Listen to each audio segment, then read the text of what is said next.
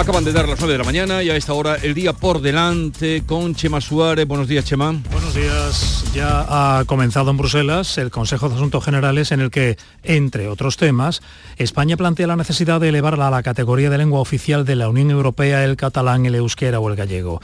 A su llegada, el ministro español de Exteriores, José Manuel Álvarez, lo ha defendido así. Explicaré a todos mis colegas la especificidad del régimen constitucional lingüístico español que lo hace prácticamente único en el seno de la Unión Europea. Igualmente explicaré que estos idiomas se usan dentro del Parlamento En realidad, Álvarez se ha adelantado unas horas porque todavía el Congreso no usa estas lenguas, aunque lo va a hacer hoy en el Pleno que comienza a las 12, el primero de la decimoquinta legislatura. Ya se ha preparado, como estáis hablando aquí Jesús, la traducción simultánea y será otro de los sonidos que nos va a dejar este martes para la historia del parlamentarismo español y que aquí en la radio contaremos en directo.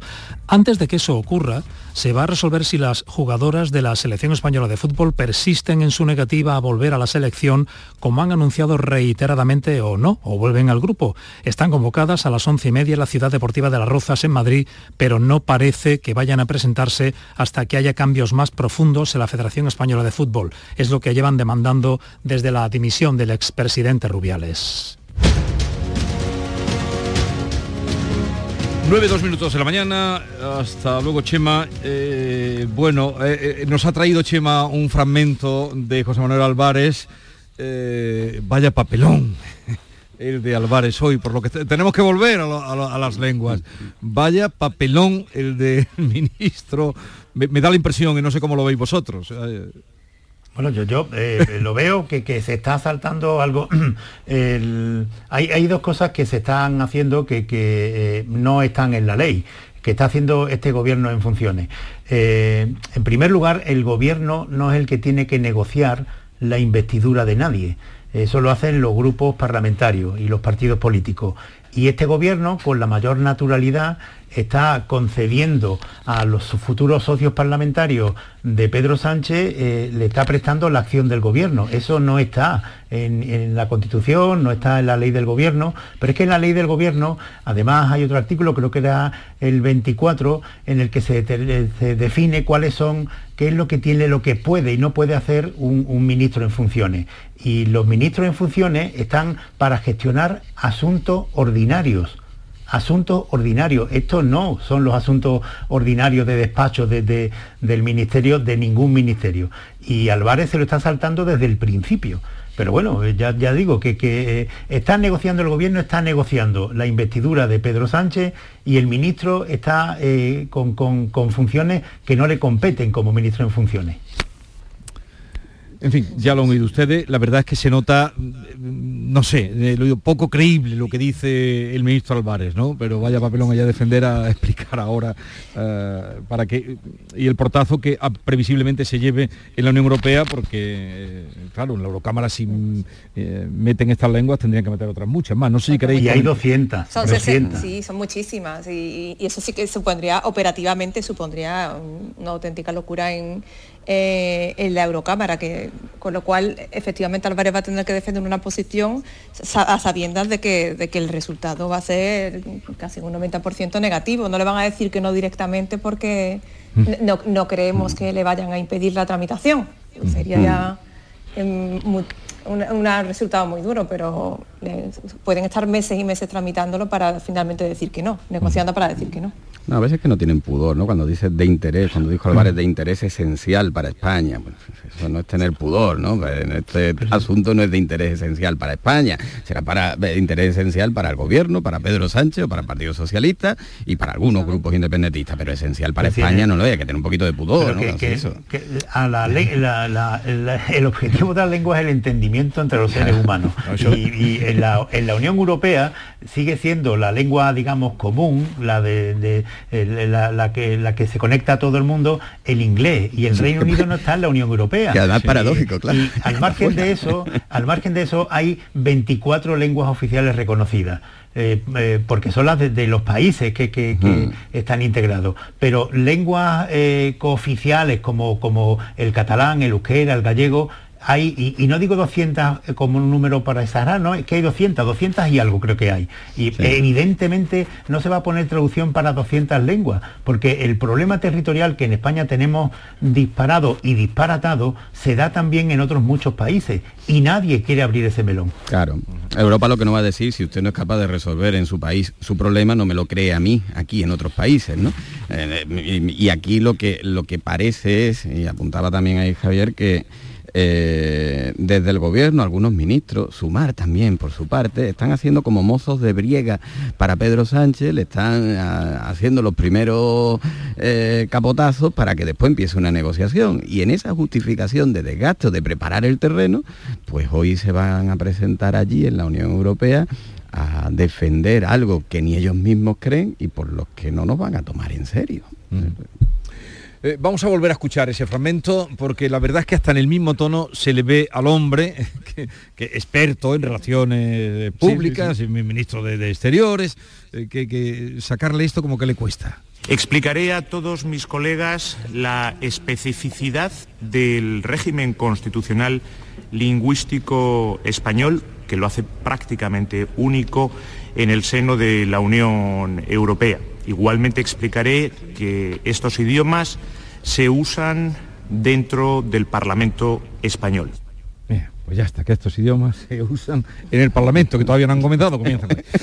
pero ha demostrado, perdón, la, riqueza del español precisamente Álvarez cuando para decir algo tan burdo ha dicho la constitucionalidad del régimen lingüístico español. esos circunloquios son la riqueza del idioma, ¿no?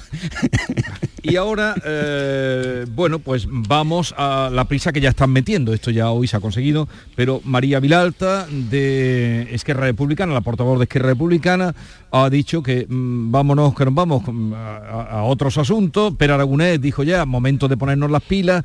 Mm, lo de la amnistía, desde luego, la palabra por parte precisamente de Pedro Sánchez, ya la palabra hace mucho tiempo que no la emplea.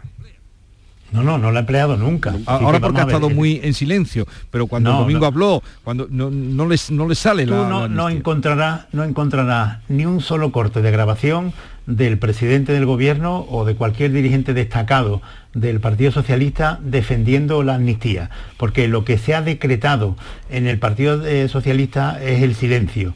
Mi interpretación de todo esto es que eh, el Partido Socialista eh, está jugando tiene una estrategia de doble vía. Si le sale bien la investidura, se presentará a Pedro Sánchez, le sale bien la investidura y, y, Junts, los de Puigdemont, terminan apoyándolo, eh, Pedro Sánchez se presentará como el gran pacificador de, Cataluña. Pero si esto no sale así y, Junts no cede nada, ni Esquerra cede nada, pues eh, Pedro Sánchez no tendrá más remedio que convocar elecciones para eh, enero, para mitad de enero.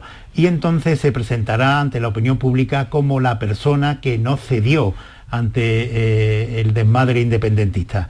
Y, y, por eso, porque se mantiene esa doble jugada dentro, sea cual sea el desenlace, tú no encontrarás ni una sola declaración de Pedro Sánchez. Todo lo más que ha llegado a, decirse eh, eh, eh, que, Pedro Sánchez lo considera una ley de alivio penal, pero ni siquiera eso es de Pedro Sánchez, es, de la crónica del periódico El País, que lo interpretó así y, y a partir de ahí se ha empezado a decir que Pedro Sánchez dijo lo del alivio penal, pero tampoco lo ha dicho, no ha dicho nada. ¿Qué creo yo?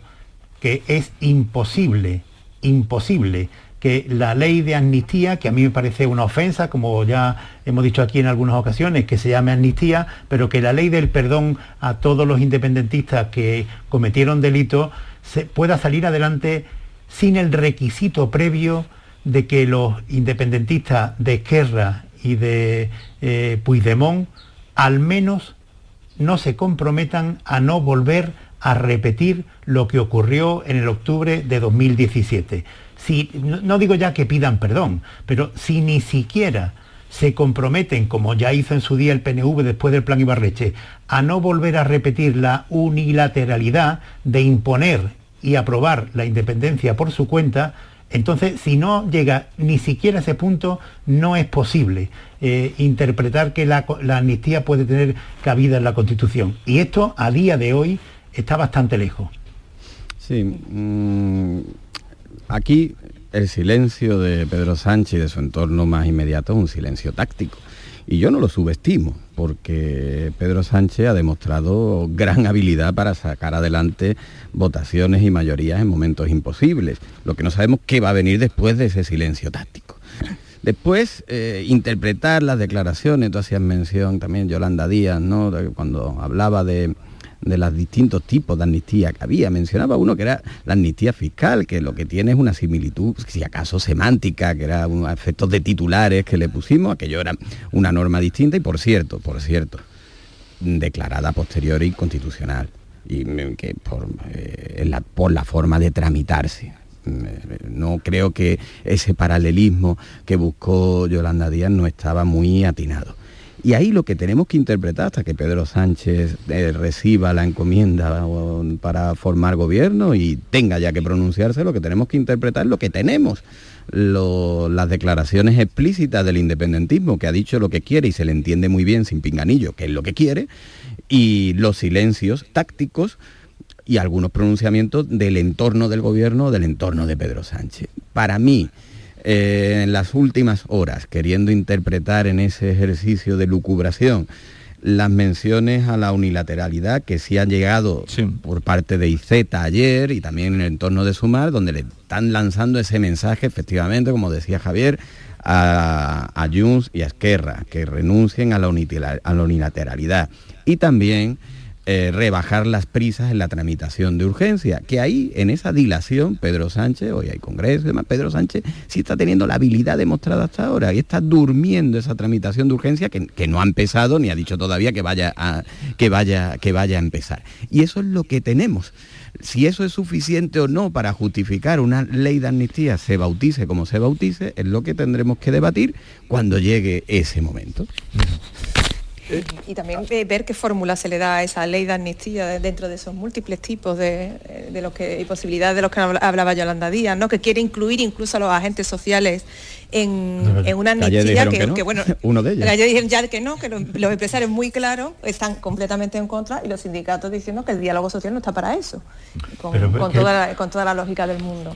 Lo de Yolanda Díaz era un completo disparate, si es que eh, Yolanda Díaz no, sabe ni de lo que hablaba, o sea, no, no hay distintos tipos de amnistía, no, se puede equiparar a una amnistía fiscal que le han aprobado todos los gobiernos a, este tipo de amnistía. Esto, en la, el único debate más o menos serio que, existe sobre la amnistía es si esto podría tener encaje o no en la, mm. Constitución española. Hay un grupo de juristas muy numeroso, yo creo que es mayoritario, que lo que afirma es que la amnistía no tiene cabida en la Constitución y no porque eh, se diga así explícitamente, sino porque lo que se mantiene es que los indultos, que es una medida de gracia, no pueden ser nunca generales. Eh, por ejemplo, tú, tú no puedes, eh, tú puedes indultar, podría indultarse ahora a, Griñán, por ejemplo, por, por, por su condena de los ERE. Pero tú lo que no puedes hacer es decir, pues voy a dictar una ley de amnistía para todos los condenados de los ERE. Que, atendiendo, a atendiendo a las mismas razones que se grimen en Cataluña, ¿eh? que esto eh, podríamos pensarlo así. Vamos a ver, el, Partido Socialista defiende que eh, Chávez, por ejemplo, no Manuel Chávez, el expresidente, defiende que él no se ha llevado ni un céntimo, que esto mm. fue una actuación política, que lo hacían para beneficiar a los parados y a las empresas en crisis. Eso te lo puedes creer o no te lo puedes creer, pero ese es su discurso. Y tú puedes decir ahora, podrías decir ahora, vale, pues yo como esto era una medida política, amnistía a todos los de los ERE. Mm. Eso lo prohíbe la Constitución y dice que no puede haber indultos generales, tiene que haber indultos uno a uno. En el caso de, de Cataluña, pues tú puedes decir, vale, aquí había un conflicto político, y los que interpretan esto dice, y hay que distinguir, por ejemplo, Tomás de la Cuadra, ¿no? que fue ministro de Justicia, presidente con el PSOE, presidente del Consejo de Estado, y Tomás de la Cuadra lo que mantiene, vamos a ver, hay que distinguir entre los delitos comunes y los delitos de orden público. Y entonces, si metemos los delitos de orden público de la amnistía, pues eh, los de Cataluña podría entrar. Pero para eso, insisto, tiene que haber previamente un gesto de los, de los, de los delincuentes, de los que cometieron los delitos. Es decir, no volveremos a hacerlo. Un momentito, no lo van a hacer? Javier, que enseguida vamos a hablar con Ana Tárrago, es la fiscal superior de eh, Andalucía, y ayer, justamente en Granada, tuvo lugar la apertura del año judicial en Andalucía. La mañana de Andalucía. Hambre de librerías, de bibliotecas, de devorar novelas y cómics. Hambre de bailar y ver bailar. Alimentarnos de teatro, de ópera, de zarzuela, de conciertos, de museos y exposiciones. Hambre de aplaudir. Hambre de renacer, de revivir, de reencontrarnos. Cantar, leer, escuchar, mirar, vivir. Emocionar, boca llena. Hambre de cultura. Ministerio de Cultura y Deporte. Gobierno de España. ¿En qué capítulo de tu vida estás ahora? ¿Quieres hacer una reforma o cambiar de coche? ¿Tus hijos ya necesitan un ordenador para cada uno? ¿O quizás alguno ya empieza la universidad? ¿Habéis encontrado el amor y buscáis un nidito? En Cofidis sabemos que dentro de una vida hay muchas vidas y por eso llevamos 30 años ayudándote a vivirlas todas. Cofidis, cuenta con nosotros. Únete a la revolución solar con Social Energy. Ahorra ya con tus instalaciones premium con batería, con descuentos desde 900 y hasta 4.450 euros y no pagues hasta noviembre. Disfruta de tu instalación llave en mano con primeras marcas. Pide tu cita al 955 44 11 11 o socialenergy.es y aprovecha las subvenciones disponibles. La revolución solar es Social Energy. En cofidis.es puedes solicitar financiación 100% online y sin cambiar de banco. O llámanos al 900 84 12 15. Cofidis, cuenta con nosotros. Canal Sur Radio. La diversión te llama sin remedio. Saborea cócteles únicos, vibra con la música y grita de emoción con los partidos más épicos en Sin Remedio Premium Cóctel. Ven a conocernos y no te quedes sin tu reservado. Calle Arcos 33 Los Remedios.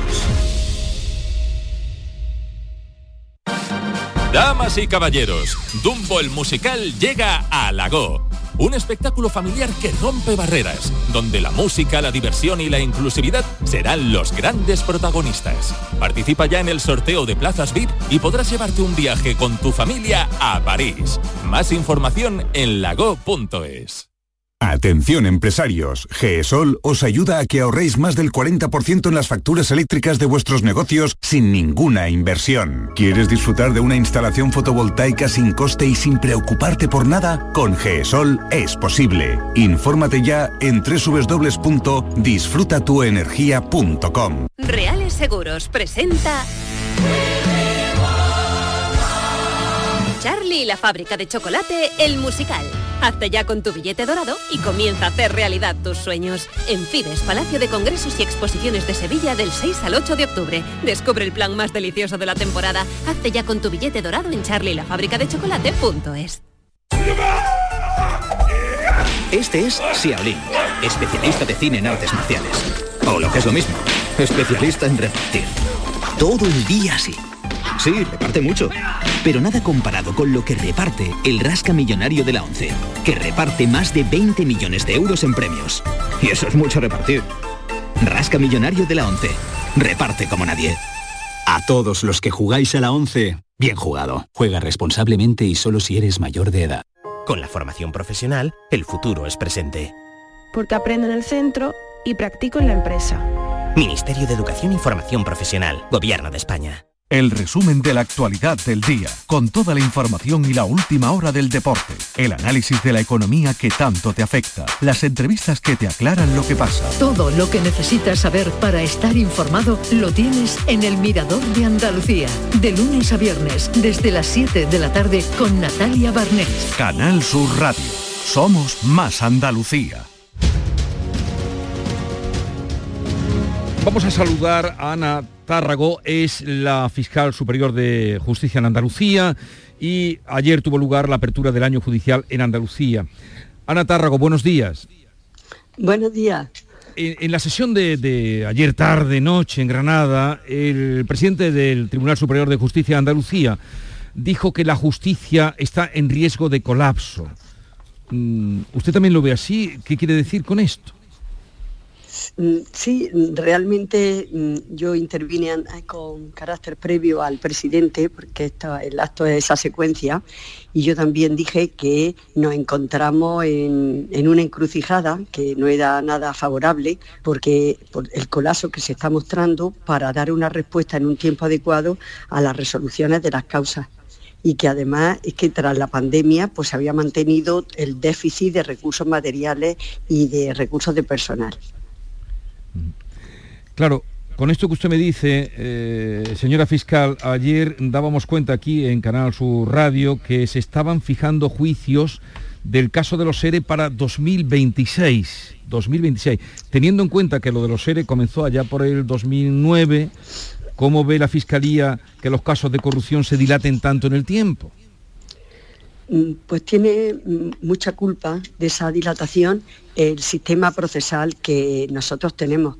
Por eso yo de forma repetida en todas las aperturas de, año, de los años judiciales vuelvo a reclamar porque veo que es una obligación hacer referencia al anteproyecto de la reforma de la ley de juiciamiento criminal porque se lleva presentando desde hace dos años y medio y queda siempre diseminado en el tiempo del silencio por falta de apoyo político y es una reforma procesal que mm, va, mm, sería uno de los pivotes para poder dar solución y reducir la lentitud de la justicia. Yo tengo un, convencimiento absoluto porque se ahorraría, dentro de la fase de investigación que pasaría al Ministerio Fiscal, se ahorraría un gran espacio muy importante para dar esa agilidad a la justicia. Y además que es un modelo en que se está aplicando en todos los países de nuestro entorno y que la Unión Europea se lo aconsejó a España cuando se puso en funcionamiento hace dos años la Fiscalía Europea. O sea que es uno de los problemas que solucionaría esa lentitud de la justicia. Pero después de varias legislaturas y de tres presentaciones de anteproyectos, no hay acuerdo, no hay consenso político ni siquiera para que se inicie su tramitación. O sea que dependería, eh, por lo que usted nos acaba de decir, de que esta situación dependería de, un acuerdo político, una decisión política, el que la justicia no se eternice. Mm, sí, en cuanto a reformas legales, hay reformas que agilizarían toda la tramitación procesal. Tenemos una reforma organizativa y procesales que están pendientes desde hace tiempo y que, y que serían muy eficaces para dar solución a muchos temas de la justicia. Además de las reformas legales, por supuesto, tienen que ir acompañadas de los déficits que hay en recursos materiales y personales en los juzgados. Pero no que, tiene que ir a ese acompañamiento, leyes y personal y recursos materiales. Pero ¿no tienen ustedes la sensación, usted como fiscal eh, superior, Lorenzo del Río, que no es la primera vez que le oímos estas cosas que, que son contundentes, que predican en el desierto? Sí, yo mm, destaqué anoche o dije que, había, que habían transcurrido escasos meses desde que se habían celebrado las elecciones generales y que sin embargo en la agenda de la campaña electoral de los distintos partidos políticos apenas si se habían hecho públicas algunas de las propuestas de mejora ah, para la ciudadanía en relación a la justicia y que sin embargo, como siempre, la justicia queda relegada frente a otros temas y es que estamos hablando de uno de los tres poderes del Estado, en el que se ejecutan las normas jurídicas para nuestra democracia y afectan directamente a nuestra convivencia. Eh, hace un momento antes de que conectáramos con usted, señora Tárrago, estábamos hablando, como no podía ser de otra cosa en este tiempo, en estos días, de la amnistía. Usted incluso habrá oído algo de lo que decían mis eh, compañeros. ¿Qué piensa usted de eh, esa amnistía probable de la que se está hablando em, para concederle a quienes la están pidiendo, a los nacionalistas, en aras de una investidura em, de Pedro Sánchez? Mm, yo la verdad que si usted me permite prefiero no pronunciarme porque yo tengo la costumbre de los temas que luego mm, puedo intervenir la Fiscalía General del Estado, prefiero no dar mi posicionamiento particular y a mí no se me pregunta como Ana Tárrago, se me pregunta como fiscal superior de Andalucía y prefiero en temas ser respetuosa. Eh, fiscal, le pregunta a mi compañero Javier Ronda, que es el encargado de temas eh, judiciales en, esta casa, en Canal Sur Radio. Ana, buenos días. Buenos días. Sabemos que es una reivindicación histórica que usted ya ha argumentado que quizá podría, en definitiva, pues aliviar el trabajo de los tribunales, que el Ministerio Público, el fiscal, instruyera en determinados casos como ocurre en otros sistemas judiciales. Pero al margen de ello, en la memoria y en los datos hay dos asuntos que me gustaría que nos respondiera a todos andaluces. Uno, como fiscal superior de Andalucía, ¿qué piensa del aumento de los casos de agresiones sexuales por parte de los menores, muy menores? Y otro asunto que ya está sobre la mesa es la inteligencia artificial. Esto preocupa sobre todo en el ámbito penal. ¿Qué mm, nos diría usted al respecto? Pues con relación a los menores es que se mantienen elevadas las cifras de violencia de género y las de abusos y agresiones sexuales entre menores. Y yo mm, soy muy insistente en siempre decir que la educación en las relaciones afectivas y en las relaciones de igualdad entre los menores es la herramienta, la única herramienta que deberíamos de mm, considerar mm, de una manera muy relevante para, porque entiendo que es la válida para nuestros menores. Hay que educarlos, hay que educarlos porque hay una cierta distorsión cuando, como ellos perciben esas primeras informaciones a través de las redes sociales. Les falta formación para recibir esa información. Y hay veces que la actuación penal no siempre va a reparar el daño que se les cause, sobre todo cuando llegan a estas instancias penales en edades muy tempranas y yo anoche lo que dije es que deberíamos de, reflexionar de forma sosegada en qué estábamos fallando como sociedad y sobre todo lo que debemos de plantear es alternativas preventivas que sean eficaces con relación a, nuestros menores. Y con respecto a la inteligencia artificial, ¿qué dice la Fiscalía? Porque es un problema que estamos viendo ya en la actuación de determinados delitos, está apareciendo ya no en el plano laboral, sino que esto preocupa a los fiscales a mí me pareció interesante hacer eh, entre las reflexiones que hice con ocasión de, la apertura del año judicial, que se celebró como es natural en la capital judicial de Andalucía, me pareció interesante hacer reflexión sobre esta materia porque estamos un poco expectantes para analizar la irrupción que está teniendo la inteligencia artificial por los posibles efectos que pueden afectar a derechos fundamentales. Por ello, yo creo que es que urge el comenzar a articular un marco normativo jurídico sobre su aplicación.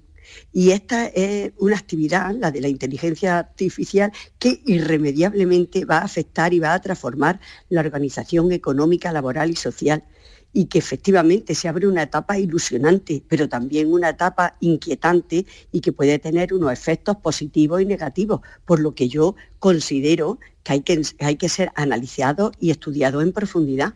Pero señora fiscal, ante esas fotos manipuladas que han salido ayer de niñas desnudas, ¿puede la ley enfrentarse a la inteligencia artificial?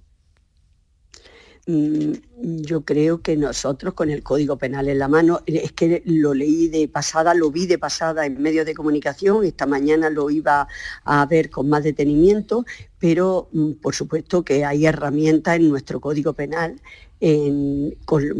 estaría dentro del capítulo de delitos informáticos y por supuesto que tendríamos mm, campo de maniobra para poder, mm, para poder investigar, instruir esos casos que no le puedo decir ahora en este momento porque no los conozco en la versión que se han dado, no sé si realmente hay manipulación o manipulación, que es lo que se ve, que para yo pronunciarme tendría que ver más detalles de la, del trayecto de esa investigación y de los hechos que se hayan cometido.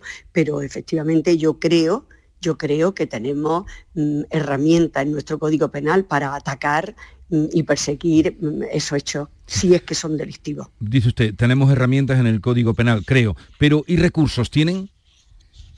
Recursos, pues nosotros poco, poco, porque la formación que nos puede dar la Fiscalía General del Estado y tenemos, por supuesto, que acudir y apoyarnos en las fuerzas y cuerpos de seguridad del Estado, que son los que nos investigan todos esos hechos.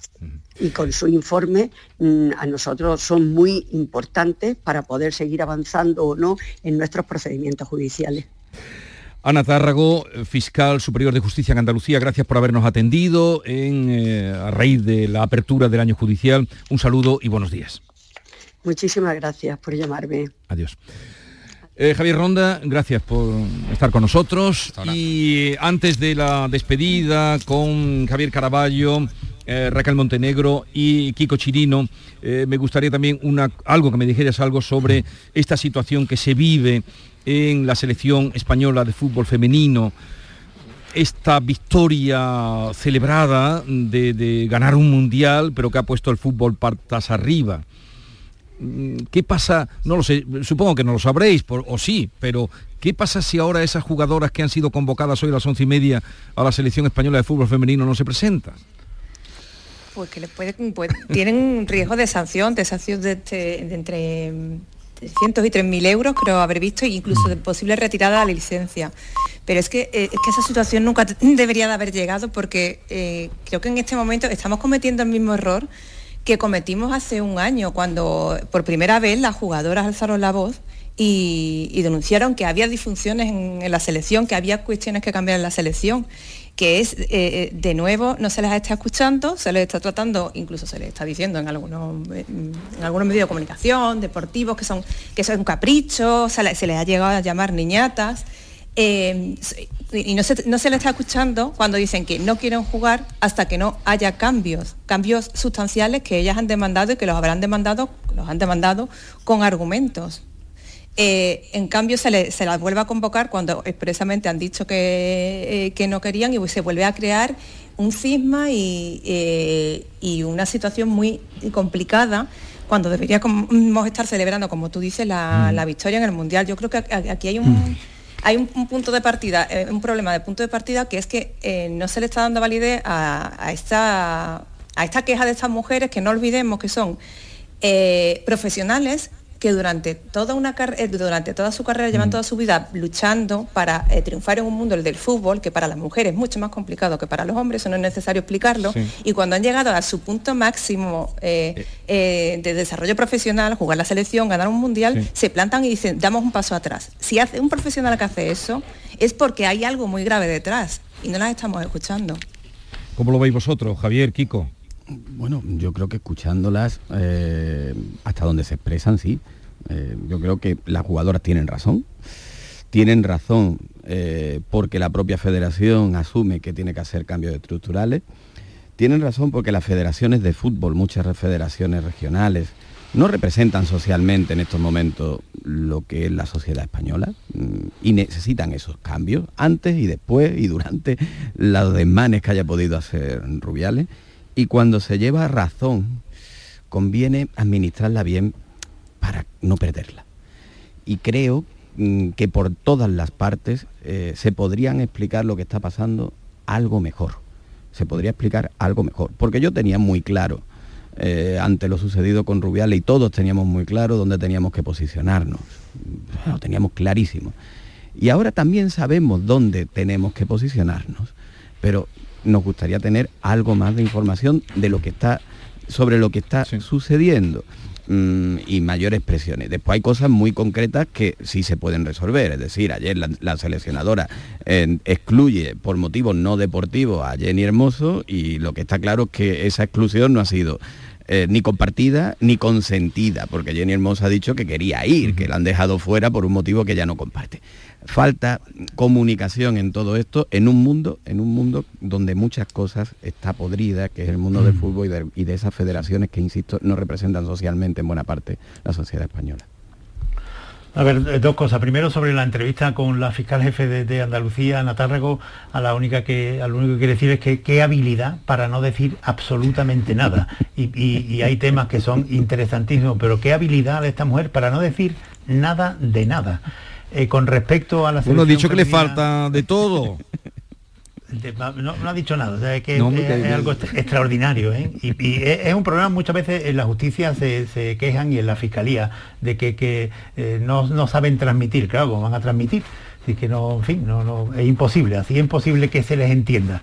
Eh, y otra cosa, sobre la selección femenina de, de- de fútbol, la, la- la futbolista el año pasado, mucho antes del Mundial, eh, lo que pedían eh, eh, mm, eh, exactamente era que se las tratara con dignidad, que, los medios con lo que contaban ella para prepararse para ir a un mundial, desde el, el hotel, la- las atenciones que reciben, que, fueran algo a la altura del acontecimiento. Esto provocó un cisma importante en la, en la, federación, hubo jugadoras que renunciaron a ir y las que fueron, después de los cambios que se hicieron, pues acabaron ganando el mundial.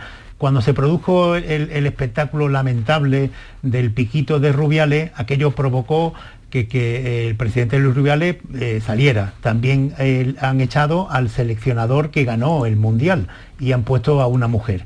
Me parece que, que las futbolistas hacen bien cuando exigen más cambios que a su juicio beneficiarían al fútbol femenino y al fútbol de la selección, pero tienen que tener en cuenta que todo esto no es asambleario. De la misma forma que Raquel o Kiko pues eh, saben que en sus periódicos no son los redactores los que van a votar esta tarde quién es el director y quiénes son los jefes de sección, en la Federación Española de Fútbol es igual y a ver si van a terminar las futbolistas eh, eh, pidiendo que sean ellas las que hagan las alineaciones. No, el fútbol eh, no es democrático, la selección no es democrática, las alineaciones se hacen como se hacen y la federación tiene su propio funcionamiento. Me parece bien que presionen, pero tendrían que tener en cuenta que todo esto tiene que tener un límite.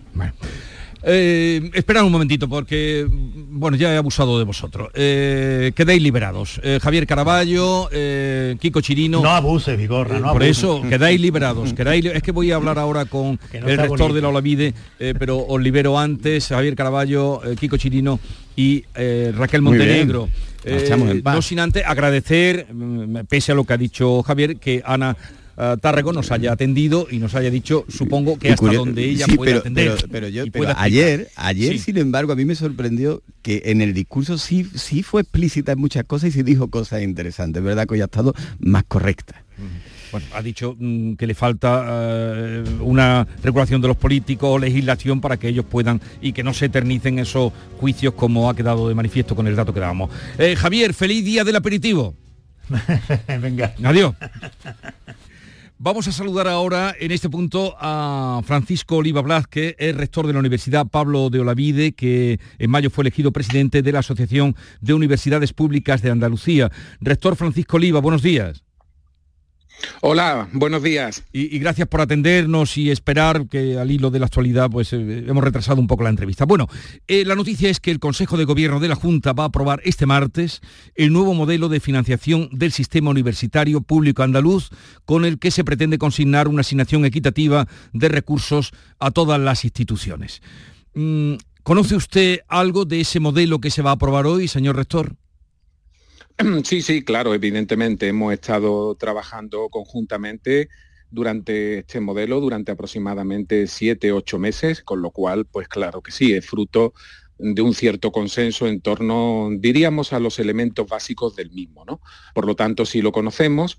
Eh, es cierto que además en el Consejo Andaluz de Universidades, que es el órgano competente para iniciar toda la tramitación, le dimos el visto bueno concretamente a esta propuesta de modelo.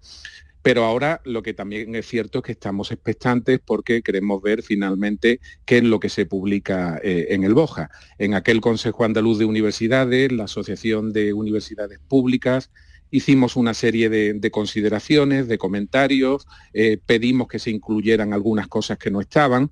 En el Consejo Andaluz de Universidades eh, se aceptó sin ningún tipo de problema y por lo tanto, pues ahora lo único que queremos es verificar evidentemente que todo eso se publica finalmente en el BOJA, que es el elemento fundamental para saber eh, cómo queda definitivamente el modelo. Pero evidentemente ha sido fruto también de un trabajo y como digo, ahora esperar eh, lo que se publica finalmente. Y por otro lado, sí decirle que, bueno, evidentemente estábamos en una situación de una cierta inseguridad jurídica previa por el modelo anterior y por lo tanto sí creemos que era imprescindible contar cuanto antes con un nuevo modelo de financiación. Pero ¿cree usted que servirá esta nueva ley? Ya nos ha dicho que hasta que no vea negro sobre blanco, pues no podrá eh, hablar con mayor precisión. Pero ¿cree usted que servirá esta nueva ley de financiación autonómica de las universidades para resolver la demanda que hasta ahora venían reclamando ustedes, todos los rectores?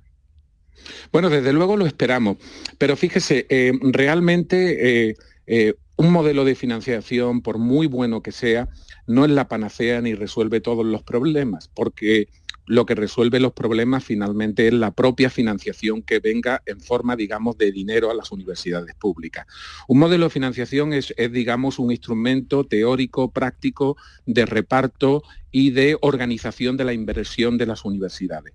Pero para que haya esa inversión hace falta lo que se llama una buena envolvente financiera, es decir, que las universidades contemos con un dinero que nos permita eh, aunar dos cosas diferentes. Por un lado, nuestra suficiencia financiera, es decir, que podamos pagar las nóminas, las subidas salariales, los incrementos, la luz, etcétera, y por otro lado que podamos hacer política universitaria en ámbitos como la internacionalización, la investigación, la transferencia de conocimiento, todo eso que nos pide continuamente la, la, sociedad. ¿no? Y para eso, ¿qué es lo que hace falta? Pues que crezca realmente la financiación.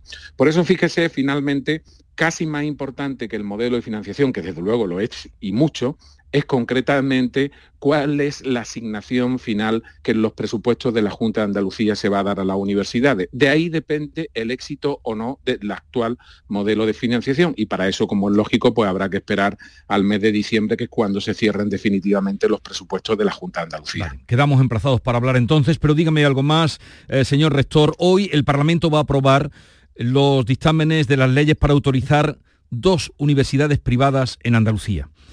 Hasta ahora hay una o una y media, no lo sé, existe la Loyola, existe la CEU que está vinculada a la universidad, pero bueno, eh, esto, mm, ¿qué valoración hace usted de que se pongan en marcha o se dé luz verde para dos nuevas universidades privadas en Andalucía? Bueno, mire, nosotros aquí hemos sido, y cuando hablo de nosotros, hablo de la Asociación de, de, las Universidades Públicas, obviamente, hemos sido siempre muy claros al respecto. Respecto a estas dos propuestas que van hoy, bueno, que salen concretamente de la Comisión de Universidades para ir ya al Pleno del, Parlamento andaluz, hemos sido muy claros en un sentido. Entendemos que estas dos propuestas de universidades no cumplen con los requisitos mínimos que exige el actual marco legislativo para que se pueda reconocer a una universidad privada. Eh, y por lo tanto lo hemos dicho desde que se nos preguntó por primera vez hace aproximadamente dos años en un Consejo Andaluz de Universidades. Eh, lo hemos puesto por escrito e incluso yo personalmente he comparecido en el Parlamento andaluz y he explicado nuevamente por qué entendemos que no cumplen con todos los requisitos. Por lo tanto, nuestra postura en este sentido eh, es muy clara al respecto no se cumplen los requisitos mínimos y no deberían tramitarse. Esa ha sido nuestra postura. Y por otro lado, hombre, pues con carácter general sí entendemos que es necesario eh, pues que se haga una clara estrategia desde la Junta de Andalucía respecto a las universidades privadas, al igual que se está preparando ahora mismo una estrategia sobre el sistema universitario andaluz por parte de la Consejería, que también hemos aplaudido, creemos que también debería hacerse en este sentido, ¿no? Pero en cualquier caso, miren, hay una cosa muy importante, cualquier universidad privada tiene que cumplir los mismos requisitos de calidad que cualquier universidad pública y tenemos que competir, que ser capaces de establecer las condiciones para competir todos en, las mismas condiciones de igualdad, porque si no será imposible. Y creemos, estamos convencidos, que en este caso con estas dos universidades desde luego no se están cumpliendo esos requisitos e insisto, no hay ningún tipo de novedad, lo hemos dicho por activa y por pasiva y lo vuelvo a decir una vez más ahora que usted me lo pregunta. Francisco Oliva Blázquez, rector de la Universidad Pablo de la Vide, gracias por estar con nosotros. Un saludo y buenos días. Muchas gracias, ha sido un placer. 9.43 minutos de la mañana, la mañana de Andalucía en Canal Sur Radio. Seguimos.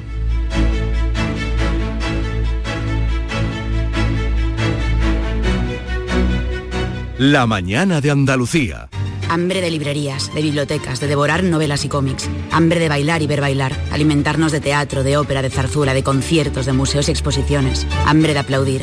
Hambre de renacer, de revivir, de reencontrarnos. Cantar, leer, escuchar, mirar, vivir. Emocionar, ta boca llena. Hambre de cultura. Ministerio de Cultura y Deporte. Gobierno de España. Algo está cambiando cuando la energía de nuestros hogares proviene de placas solares. Algo está cambiando. Gracias a muchos pequeños cambios, como llenar el lavavajillas, usar bombillas LED, moverse en transporte público, tener electrodomésticos eficientes o ahorrar en climatización, estamos transformando la energía de todo un país. Por ti y por todos, únete al cambio. Entra en algoestacambiando.es e infórmate. IDAE, Gobierno de España. Si este año cumples 18, tienes los 400 pavos del Bono Cultural Joven. 400 euros para ópera, teatro, cine, museos, libros, prensa, conciertos, danza, música, películas y series online, videojuegos. 400 euros dan para mucho. Consigue tu bono cultural en bonoculturajoven.gov.es. Ministerio de Cultura y Deporte. Gobierno de España. Canal Sur Radio. ¿Tienes problemas con tu dirección asistida, caja de cambios, grupo diferencial, transfer, turbo o filtro de partículas?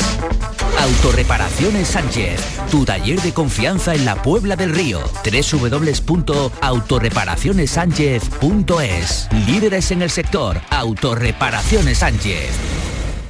Sol Renovables, tu empresa de energía solar. Más de 20 años de experiencia en diseño, instalación y mantenimiento de placas solares y energías alternativas. Enchúfate al sol. ¿A qué estás esperando? Contacte con Sol Renovables para presupuesto de tu vivienda o empresa. www.solrenovables.com o 955 35 53 49. Los frigoríficos del ahorro, los frigoríficos Nevir. Selección de frío o congelador, motor inverter para bajo consumo, enfriamiento rápido, silenciosos. Sí, sí, frigoríficos Nevir. En blanco o inox, puertas reversibles. Ya lo hemos dicho, somos los frigoríficos del ahorro. Nevir, en las mejores tiendas. Aprendemos a leer para luego aprender leyendo. La lectura es la llave que abre las puertas del conocimiento, de la comprensión de las cosas es un hábito que nos lleva a lugares increíbles y a entender el mundo que nos rodea.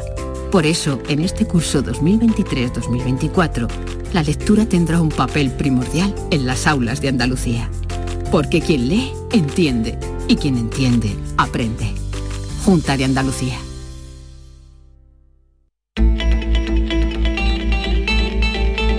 Esta tarde tenemos mucho que contarte. Buscamos conectar con la actualidad, con la salud. Hoy hablaremos de los cateterismos con un cardiólogo intervencionista, los que solucionan problemas en el mismo momento de la intervención. También charlaremos con el escritor Antonio Soler y no te pierdas los grandes debates del café de las 4. Te espero. Y la tarde de Canal Sur Radio con Mariló Maldonado. De lunes a viernes desde las 4 de la tarde. Canal Sur Radio, la radio de Andalucía. Con la formación profesional, el futuro es presente. Porque me da acceso a un trabajo de calidad. Ministerio de Educación y Formación Profesional, Gobierno de España.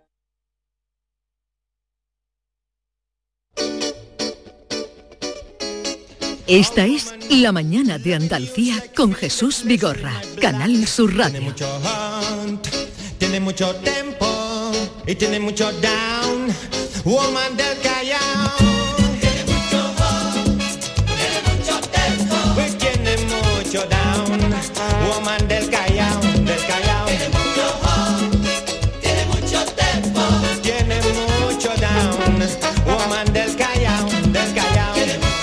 Maite Chacón, buenos días. Buenos días, ¿qué tal? Ahora te oye Andalucía entera. David Hidalgo, buenos días. Buenos días, vaya frío que ha hecho esta noche, ¿eh? Uf, yo me he tapado con una ¿Y sábana. a, qué, a qué viene esto? por- porque tengo que decir algo y digo, voy a decir eso, porque creo que la gente me va a entender. Frío no, ha hecho fresquito. Yo he hecho la cucharita por primera vez sin intención sexual, simplemente para coger calor. No, no entiendo nada, ni sé, no lo que, era. ni sé lo que es la cucharita, ni nada. Eh, Bea Rodríguez, hola. Hola otra vez. A ver, los artistas nominados a los Grammy Latinos, ¿cuándo los vamos a conocer? Hoy, hoy, hoy, hoy, a lo largo del día vamos a conocer los nominados eh, de la entrega anual de los Grammys Latinos eh, que se va, va mm, hoy un 19 de septiembre. Va a ser una producción, se va a conocer desde diferentes lugares del mundo, desde Argentina, desde Brasil, desde España, desde Estados Unidos y de Puerto Rico. Ah, y además el 10 de noviembre, como ya sabemos, se va a difundir mundialmente una pieza que cuenta con las actuaciones de Carmen Linares, luego van a pasar el 13 de octubre por Málaga en una sesión en la Malagueta, el 10 de noviembre va a coger Sevilla las actividades que servirán como antesala de los. Grammy Latinos y estamos oyendo a Juan Luis Guerra, que es junto con René Pérez de Residente, el que más estatuillas Grammy Latinas tienes. A ver, cuéntame Beatriz, eh, Bea, ¿qué ha pasado con Calamaro, que ha cerrado su gira en España con polémica? Bueno, tú sabes que de hecho Andrés Calamaro es alguien muy polémico En el dedo acusador de moral de cotillón. y esta vez pues se ha centrado en el beso, en el famoso beso, en su despedida, en el concierto que tenía el otro día en Mérida, donde cerraba gira, dijo nos vemos dentro de cuatro años. eh, bueno, eh, dice que espera mm, que nos podamos volver a ver el día en que Rubiales y Jennifer puedan acercarse a menos de 200 metros de perímetro. No entiendo nada. Bueno, porque sabemos que lo que Andrés Calamaro, eh, como entiende últimamente la vida y la política y las ¿Pero relaciones qué quiso sociales, decir? ¿Cuatro pues, años eh, que se va pues, del eh, país o...? Bueno, pues eh, yo entiendo que igual se va a su Argentina querida, lo mismo se queda allí. Pues si- anda que si está no- aquello, si anda no que está gusta- aquello. Bueno, igual ahora le gusta un poquito más lo, lo que hay. También hizo también hizo alusión a la cantante Eva Maral, que ya sabéis que Sí. eh, pues eh, se abrió la camiseta y enseñó los pechos como una reivindicación feminista y también pues dijo que mm, volvería eh, con Eva Amaral mostrando las peras. ¿Ese es Andrés Calamaro? Lo de las peras me, me ha impactado. Sí, ¿no? lo Hace- de las Hacía años que no escuchaba lo de las también peras. volver a un país donde según él pues eh, será un mejor país Sí. cuando Rubiales y Jenny Hermoso se puedan eh, juntar y puedan estar más, más Pero, cercanos. pero tendrá que es ser una, es una crítica. ya ya pero tendrá que ser ya pero tendrá que ser cuando los dos quieran es Pues, decir, eh, cuando- Lo veo, lo veo un poco difícil, pero bueno, difícil. y todo esto con toda Va, la va a movida... tardar, entonces va a tardar en volver. Eh, la Fiscalía de Menores investiga en Almendralejo, en Badajoz, la difusión de imágenes creadas con inteligencia artificial de decenas de chicas desnudas, como estamos contando. En concreto son 27. ¿Sabes quién es Miriam Al-Adib? Es una de las madres de las niñas que además es ginecóloga e influencer y ha sido la que ha destapado lo que ha pasado. Es que las niñas tuvieron conocimiento de que sus caras habían sido unidas a cuerpos desnudos con inteligencia artificial generativa y estaban cursándose por internet. Hasta el momento se han presentado siete denuncias. La policía ya ha identificado a algunos de los menores que pudieran estar implicados y como bien dice el caso ha sido puesto en manos de la fiscalía. Fíjate lo que dice uno de los niños de los presuntos autores de esas imágenes. Dice? ¿de qué os quejáis si luego vais casi desnuda por la calle? Fíjate tú el nivel de los niños. Por cierto, a una niña de 12 años, una de las que ha sido implicada en el caso, la saludó un hombre por Instagram y le mandó la foto desnuda y le pidió dinero. Es decir, que ya están eh, dándose casos de soborno o de extorsión. Para niñas que ellas no sabían nada, simplemente tenían su foto en Instagram, cogieron su cara y, la unieron mediante un servicio de Photoshop y de inteligencia artificial con fotos de desnudos. Eh, Hemos hablado hace un momento con la fiscal superior de justicia de Andalucía, Ana Tárrego, y ella ha dicho que cree que el Código Penal tiene herramientas para luchar contra eso que tú estás eh, poniendo de manifiesto ahora mismo. Y luego le he preguntado, ¿y recursos? Y dice, bueno, ahí estamos más... Recu- porque, recursos menos. Porque debe pero ser... algo hay que es hacer. difícil, claro que algo Lo- hay que hacer, Los pero que- gobiernos se tienen que plantear que esto hay que regularlo de alguna manera, porque la, la siguiente noticia tiene que ver con un actor que ha denunciado que le han robado su voz directamente. Stephen Fry, un actor británico muy conocido, el, el protagonista de Los Amigos de Peter, ¿te acuerdas? Sí, no? Ese sí, señor sí, alto y con una voz impresionante. Bueno, pues ayer estaba en, una, en un Es festival tremendo, ¿eh? y dijo que le habían robado la voz para un documental. Él que además es un actor fantástico, eh, tiene una voz maravillosa Sí, sí, y dobla mucho. Entonces había doblado uh, capítulos, había leído algún capítulo de Harry Sí. Potter y han cogido los volúmenes, los siete volúmenes del audiolibro de Harry Potter y con ese con- material con esa- y con su con voz... Con cada material- palabra, con Da cada miedo, ¿eh? entonación, Sí. con Da cada frase. miedo. han clonado su voz y le han puesto la voz a un documental sin su permiso, Pero- sin, pero sin que él vea un duro. esto- es impresionante. Esto, esto es más profundo, entiendo yo, ¿eh? de lo que nos creemos, esto de sacar a una chica Claro. desnuda, y esto que tú estás contando ya es una barbaridad, porque imagínate que cogen la voz pues, de cualquiera. Yo estoy de seguro que a ti de Pepe Sacristán a ti- o... No, la tuya, te han clonado ya y salta, salta Me da igual, ahí yo ya estoy, Ayer- discurso. yo ya estoy en rampa de salida y yo temo por por por, Por lo que viene, por lo que ¿no? viene, por nuestros hijos, por los que vienen detrás. Ayer- Yo estoy ya en despegando para aterrizar. No, pero Entonces, perdona, no, ver- no, pero, a pero ver que si te esto tú me da Pero es verdad que se plantea un Claro que mundo no, muy pero- pero es un complicado, muy en el que va a ser como no como los gobiernos no empiecen a regular y a obligar a decir esto está hecho con inteligencia artificial, vamos a tener problemas porque no vamos a saber qué es verdad. Mira el doblaje, mentira. por ejemplo, que ayer tuvimos El aquí doblaje, Mercedes Hoyos, claro. se va a ver bastante... No, el doblaje y todo, Pero no hable de tus da- hijos, habla de ti. Es que te pueden miedo. clonar a ti la voz Pero y salir tú por ahí dando una noticia de que hay una, una guerra mundial y eres tú. Sí, pero, Por ejemplo. Pero que eh, entiéndeme. Tú quieres llevarme la entiéndeme. yo temo por lo que viene, porque esto irá a peor y a más. Y, y Bueno, si los es pilla una, eh, sin protección, que les, les va a pillar Sin sin, regulación, protección, sin sin, regulación. cómo les pilla, a ver hasta que eh, hasta que le echen cuenta a estas chicas que han quedado dañadas, ña- dañadísimas indudablemente, con esta. No tienen más eh, remedio. De hecho, los situación. gobiernos ya están en ello, ya están Es pensando grave, a ver sí. Cómo se puede regular. Es una además de las reivindicaciones por los que tanto los actores como los guionistas No, de hay- Hollywood están en huelga. Pero hay problemas muy graves, hay problemas muy graves y, y- y todo, como todo es comparable, pues hay problemas muy graves antes que poder mm, hablar en Jesús, lenguas para desentenderse. Pero Esto- esto es un hay problema, problemas reales. esto es un problema muy grave. Y lo Eh, es, claro, se- y tanto se- que lo y es. los gobiernos eh, están ya en ello, a a ver cómo, cómo lo hacen. Y que, y que es una de las reivindicaciones que tanto los actores como los guionistas de Hollywood están por, por lo que están luchando y Sí. están en huelga, ¿no? Hay un capítulo que os recomiendo de Black Mirror de la última temporada en el que justo cuentan esta historia, cómo los actores pueden ser absolutamente clonados y, y- y tú parece que estás viendo, en este caso a Salma Hayek, copiada exactamente Sí, igual. Y de ahí ahora, pues una, una de- voz que sea la de tu hija, no, porque nosotros somos unos pelados, pero de, de- de un potentado que le llamen y le pongan la voz de la hija y le dicen, papá, mándame tanto dinero porque estoy aquí. Ya todo todo puede ser, eh, claro, pero, pero todo puede ir a dando, peor. dando idea. A ver, eh, vapeo y tocamientos sexuales, la escandalosa conducta en el teatro de la congresista ultraconservadora Lauren Bober. ¿Qué, qué, ha pasado? Pues es la hipocresía de la vida que vemos tantas veces repetida. Esta señora, eh, pues de, una moral supuestamente muy férrea, muy clara, absoluta, absolutamente combativa con todo lo que son movimientos LGTBI, también con la comunidad musulmana,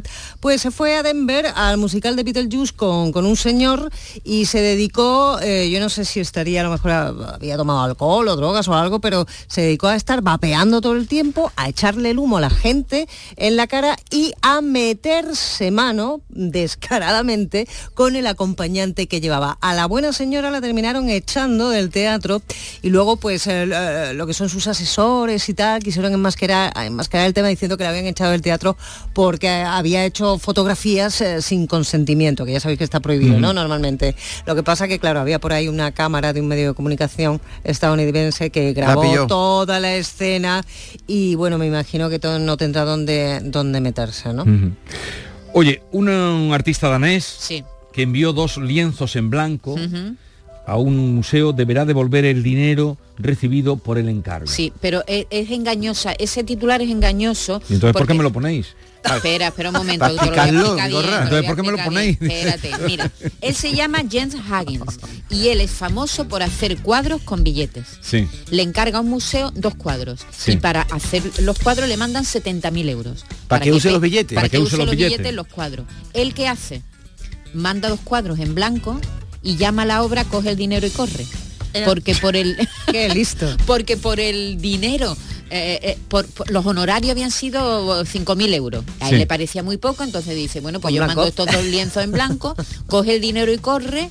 Y entonces, claro, el, el juzgado ha dicho que Nanay, que tiene que devolver los 70 En el arte euros no todo vale. que le dejó el museo. Pero qué arte, ¿eh? Qué arte tiene el, el Yo- pintor, ¿eh? Per- con- perdón, pero todo lo que pasa en el arte contemporáneo No te mm, extraña nada. No me extraña nada y, y- tampoco lo sufro, ¿eh? porque hay tanta mandanga. Ahí, ¿te acuerdas de la obra de teatro Arte? Arte oh, maravillosa. Que es el cuadro También, en blanco. también un lienzo en blanco. Un lienzo en blanco, que es una demostración de buenos actores cuando se hace esa obra que, que es eso, la burla del arte contemporáneo.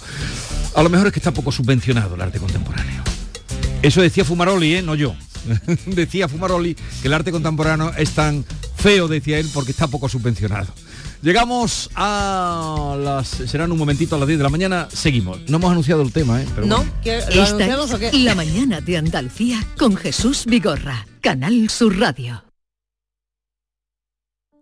Con la Agenda España Digital 2026 todos somos protagonistas de la transformación digital de nuestro país. Da igual si eres Edu, Judith o Aurelio, si tienes 20 u 80 años, da igual tu origen, si eres de campo o ciudad. Bienvenida a España Digital, aquí y ahora, Gobierno de España. Campaña financiada con los fondos Next Generation, Plan de Recuperación. Canal Sur, la radio de Andalucía. Reales Seguros presenta Charlie y la fábrica de chocolate, el musical.